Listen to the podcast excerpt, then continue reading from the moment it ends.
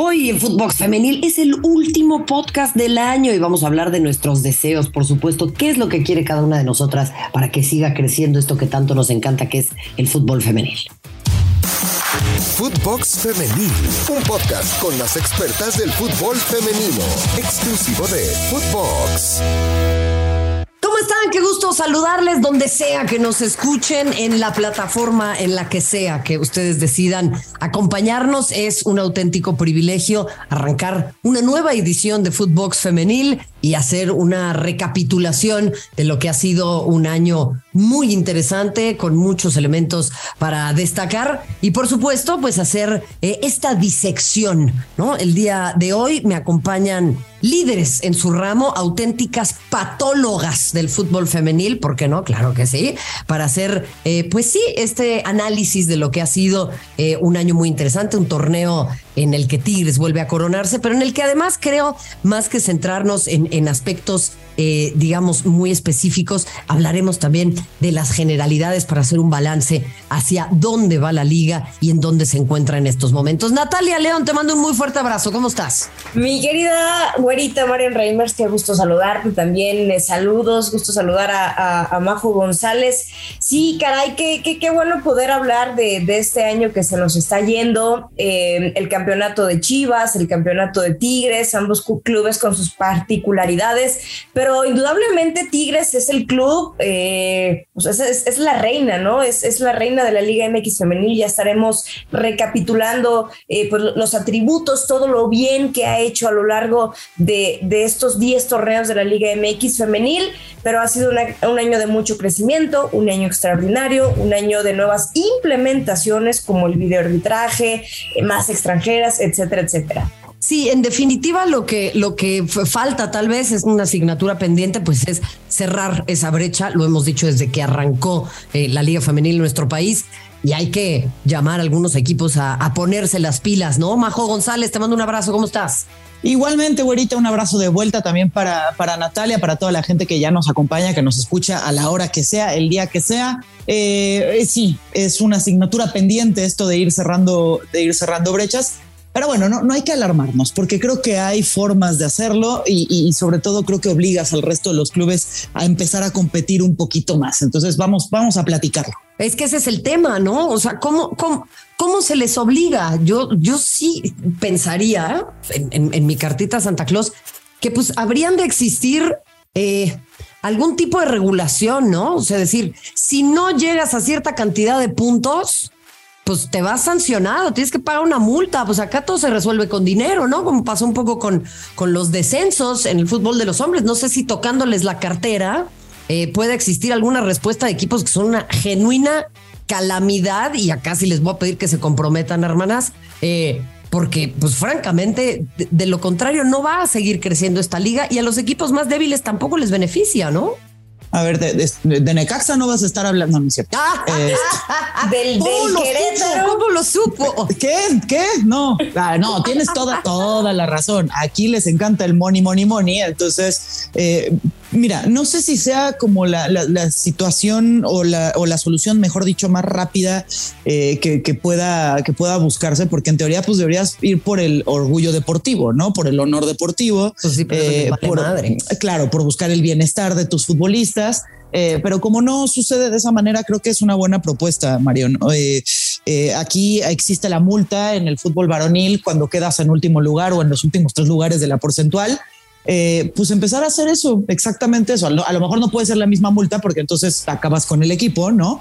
Pero sí que les empiezan a tocar aquello que les fascina, que es el, dinero, el poder seguir comprando otras cosas, que a través de sus equipos de fútbol se beneficien en otros negocios. Si no lo puedes hacer de esa manera, pues entonces una, una multita te va a costar el, el resto de tu business, ¿no? El resto de tus negocios. Entonces me parece una, una, una buena propuesta, fíjate. Pues digo, si no le van a invertir a la mejor de sus futbolistas, pues por lo menos que, les, que les toquen el, bolsillo por ese lado, ¿no? ¿O qué, Correcto.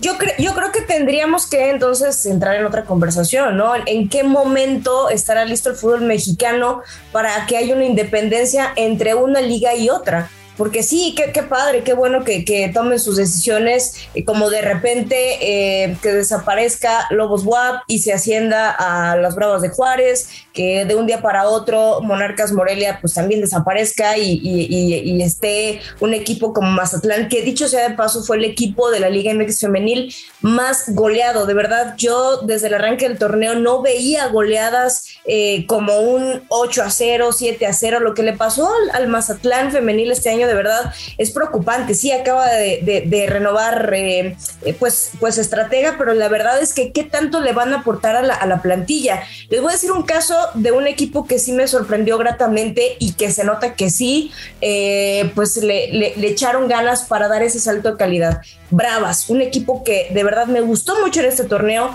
no le alcanzó, pero se propusieron en Juárez tener un equipo competitivo ante los malos resultados que, venía teniendo en, en torneos anteriores y por ejemplo hizo récord de puntos, ¿no? Las Bravas alcanzaron 22 unidades de la mano de, Milagros Martínez y son casos que dan gusto, pero hay otros como Necaxa, como el mismo eh, Querétaro que está inmerso en los, en los problemas propios de institución y Mazatlán que de verdad no se ve por dónde.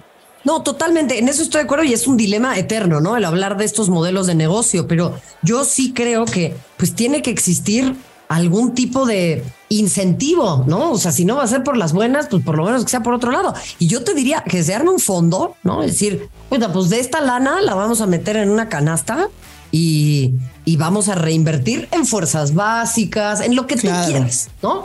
Pero, pero sí, ya hay que empezar con esta clase de medidas, eh, hermanas. A mí, francamente, me parece inadmisible, ¿no? Que esto se maneje de esa forma. Y es más, te voy a decir una cosa, si tú revisas los números, eh, que, recientemente arrojan varios reportes. Uno de ellos, esto me parece infartante, ¿eh? y por eso, por eso traigo a colación este tema. De los ingresos que genera el fútbol femenil, que puede ser pocos, muchos, regulares, lo que tú quieras, pero de esa cantidad que se genera, vamos a hablar de porcentajes. Apenas el 43% se reinvierte en los salarios de las futbolistas. ¿Saben cuánto se invierte en el fútbol varonil de, los, de las ganancias que, que el 90% va a pagarle a los jugadores. Entonces, no es nada más que el fútbol femenil, es que no genera. No, José Miguel y Raimundo, siéntense a ver los números y pregúntense cuánto de las ganancias que generan las mujeres en efecto van pues a los bolsillos de ellas, ¿no? Claro.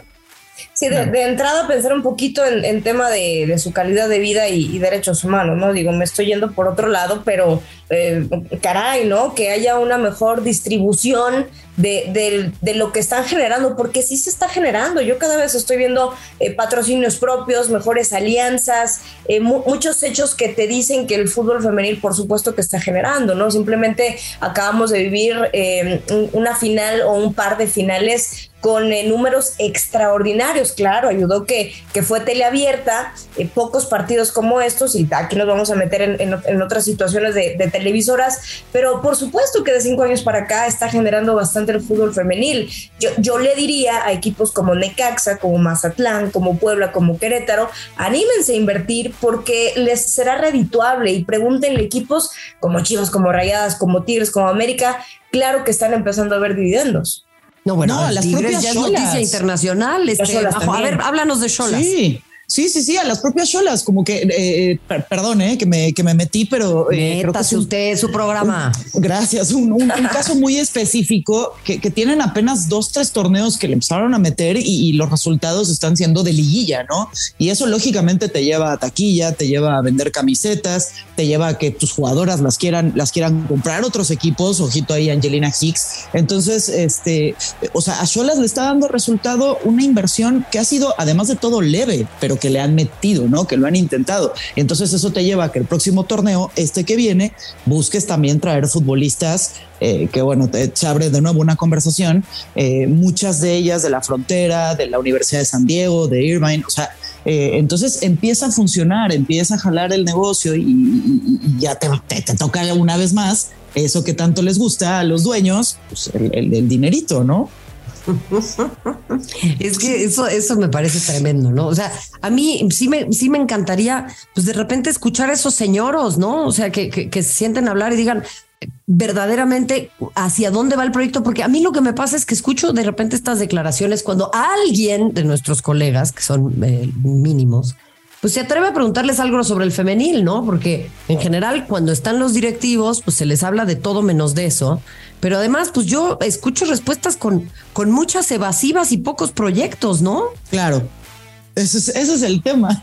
Es que cuando tiene que venir la propuesta de proyectos es cuando dicen, lo que pasa es que si yo le meto dinero, eh, me, quedo sin el resto. ¿El, resto de qué? Y, y esto sucede, o sea, por eso decía de Necaxa no vas a estar hablando, porque pues es lo que es la respuesta, es la respuesta de siempre. Cuando se quejaban de que hacían 22 horas en autobús o a veces dos días, eh, no que las mandaban en un camión que se descomponía. Eh, además de todo, decía es que si yo, yo le meto, pero llegan allá y no ganan el partido y la gente se enoja. ¿Cómo van a ganar un partido si hicieron 28 horas de camino, por el amor del Señor? o sea, claro. No, entonces ese tipo de respuestas y ahí es cuando te dicen, ¿para qué hago un proyecto si de todas maneras no van a, no van a, eh, darme rédito. No, pues, güey, un proyecto no es nada más de seis meses o de cinco o de cuatro, es de años, es de años y por eso es que la brecha está del tamaño del que está. Pues es que es, una auténtica, es una auténtica vergüenza. Yo ahí te diría, eh, habría que pensar también, eh, Natalia León, pues cómo esto afecta al final las selecciones nacionales también, ¿no? O sea, sí creo que el pool de futbolistas se reduce, la competencia se reduce, la capacidad se reduce e indudablemente pues esto afecta. Yo eh, ahí quiero pasar ya a preguntarles a ustedes tres, di el puntapié, la verdad es que pues me aventé primero yo, ese sería uno de mis deseos para la liga, que exista un incentivo un castigo, como usted le quiera decir, para los equipos que pues de plano no le estén echando ganas y, haya que eh, empujarlos hacia allá. Pero ¿cuáles son los deseos de ustedes? Natalia León, platícame tus tres deseos en este cierre de año para lo que se nos viene en 2023 en nuestro país en el fútbol femenino. Uf, pues güera, creo que va muy encaminado lo que tú dices, ¿no? Que, que entiendan muchas, muchas instituciones, porque de verdad muchas, Em, que no es nada más un requisito, no es nada más, eh, el, ah, pues sí, es que tengo que tener a la sub-17, a la sub-18 y, tengo, y además tengo que tener el equipo de mujeres. No, señores, de verdad, em, es, un equipo también de primera división, que no se los olvide, que, tiene eh, la, misma profesionalización. Sí, por supuesto, tenemos eh, históricamente un, rezago en el fútbol femenil en, México por obvias razones, pero que se lo tomen muy en serio. Y, por ejemplo, hay, hay, cuestión, hay, hay em, casos que de verdad no me gustan nada. Por ejemplo, el Atlas femenil, desde que lo, lo compró Grupo Orlegui, ha venido en detrimento este equipo que era protagonista en el fútbol mexicano femenil. De verdad, ha ido a la baja. Después casos como el de Grupo Pachuca, un equipo que, pues si bien no ha logrado campeonatos como es el de las Tuzas, amén de aquella eh, eh, copa, ese primer torneo, pues a León lo han descuidado un poquito. Es decir, no me parece que haya estado siempre a la par que el Pachuca y en este sentido sí sería muy bueno que se tomen en serio los grupos a su equipo femenil. Entonces, pues es eso, ¿no?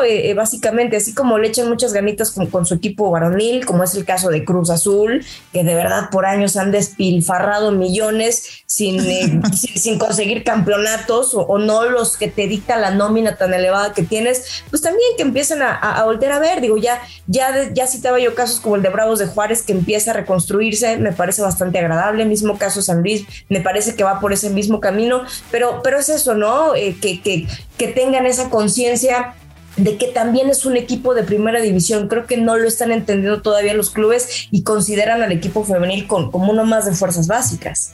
A ver, eh, eh, eh, totalmente de acuerdo. Y si ustedes, voy a dejarte pensar un poquito esto, Natalia, pero si fueran ya propuestas un poco más puntuales, ¿cuáles serían, Majo? O sea, si, si tú tuvieras la varita mágica, dirías, a ver, ¿qué adecuaciones harías no lo sé, al reglamento de competencia, a las cuestiones eh, arbitrales, a, todo lo que pueda suceder en esta liga. Tienes varita mágica, Majo. A ver, cuéntanos.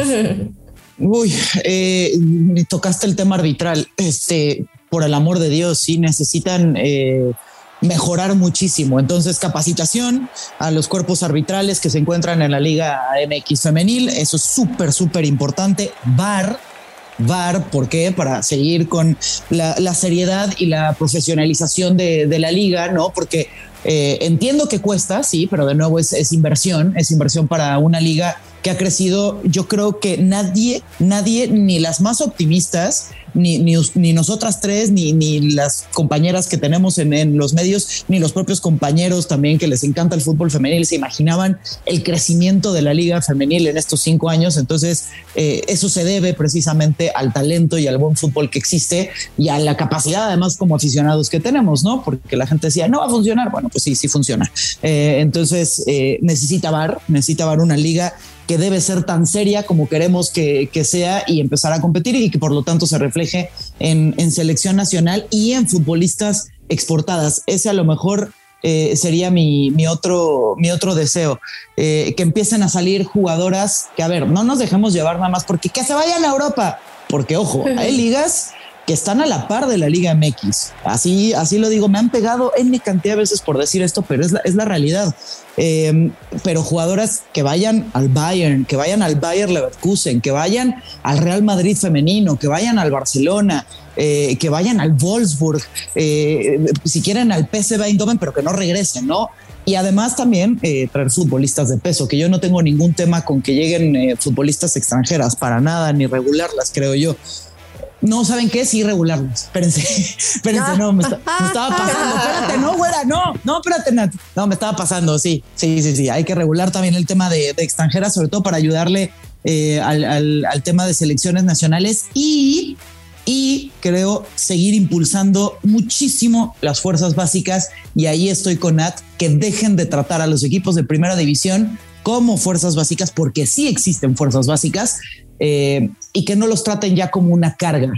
Al contrario, que los vean como una inversión. Aquellos que toman las decisiones, que se comprometan realmente y que se den cuenta que los resultados llegan en un par de años, de años, pero llegan. Totalmente. A ver, eh, yo coincido con Majo, sí en el tema del bar, pero mira, si no se invierte en el bar, lo que yo sí buscaría, si me lo permiten, es eh, profesionalizar todos los aspectos del fútbol femenil muchísimo más.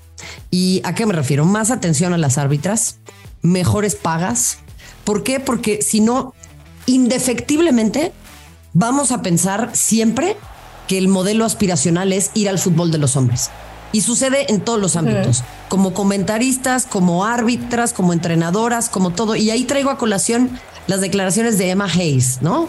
A quien en su momento le ofrecieron dirigir al Wimbledon, si no me, si no me equivoco, a la entrenadora del Chelsea. Ella dijo, ¿por qué voy a querer dirigir un equipo de hombres de segunda si dirijo un equipo de mujeres que va a la Champions?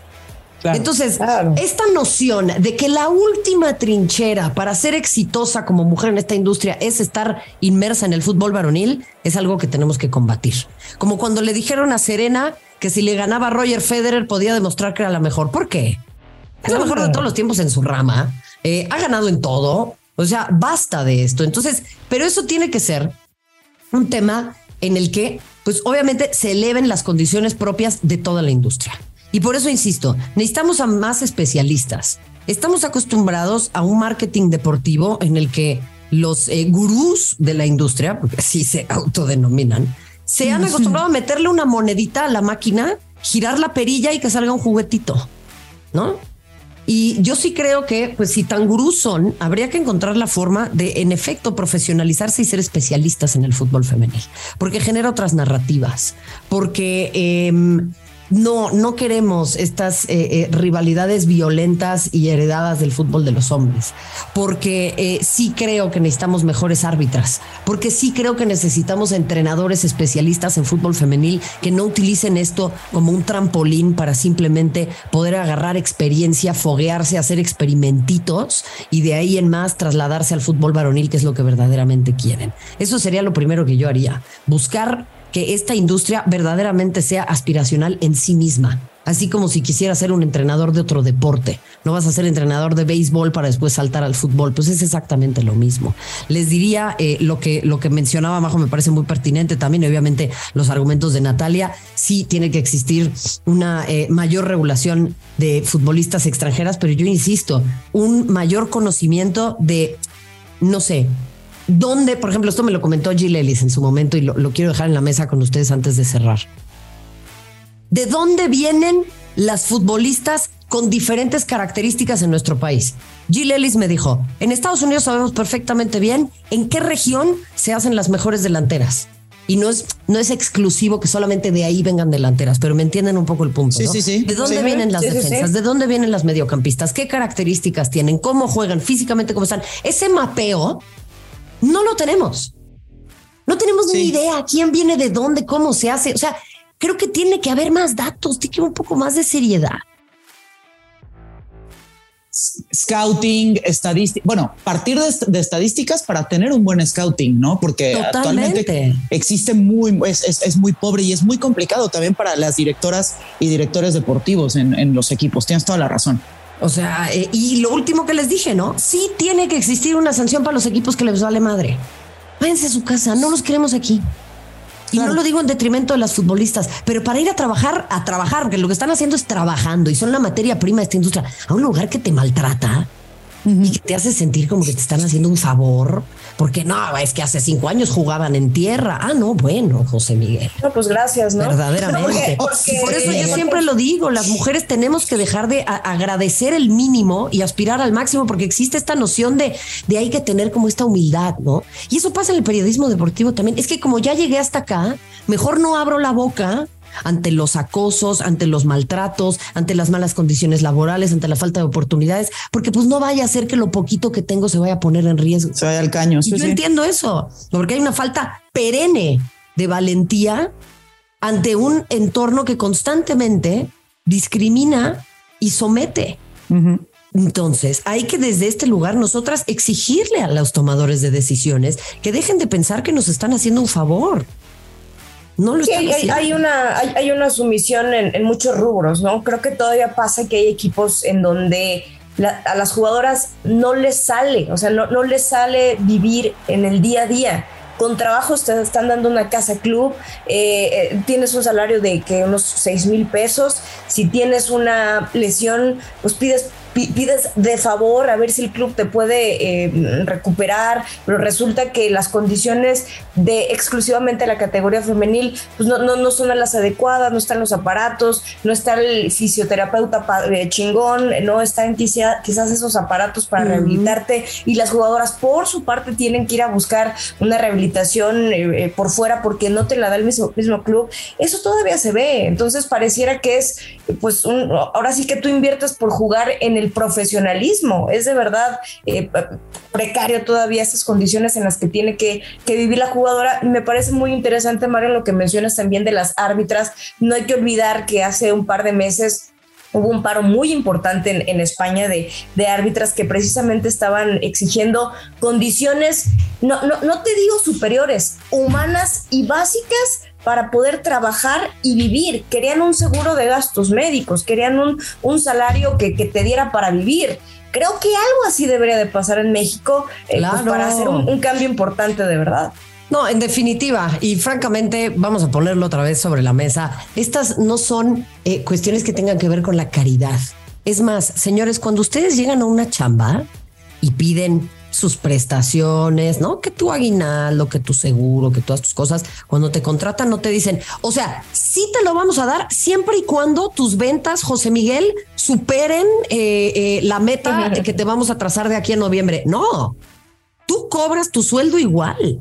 Ya de ahí si te dan un bono es otra cosa, pero tu sueldo, tu seguro de gastos médicos mayores, eh, no, o sea, bueno, el IMSS, toda esta clase de cosas existen. ¿Por qué no pueden existir para las futbolistas que también están trabajando? O sea, francamente, en serio, quítense la venda de los ojos y yo les deseo para este año que reflexionen, que respiren y que todos los que están allá afuera, que están de acuerdo con nosotras, porque hay muchísimos hombres que están cambiando su manera de pensar, pues se sumen y agarren la onda. Se los deseo también a ustedes, hermanas, todo lo mejor en este año, en estas Navidades. Estamos en felicidad, estamos eh, con mucha expectativa por un 2023 emocionante, en el que además se viene una Copa del Mundo muy distinta a la que eh, vivimos hace un par de semanas en Qatar. Así que desde acá en Fútbol Femenil les decimos gracias por habernos acompañado. Compártanos sus deseos también en eh, cualquier espacio que deseen de redes, en la calle, en las redes de Footbox también. Y ¿saben qué? Pásenla bien que se nos viene un 2023 muy emocionante. Gracias. Footbox Femenil, podcast exclusivo de Footbox.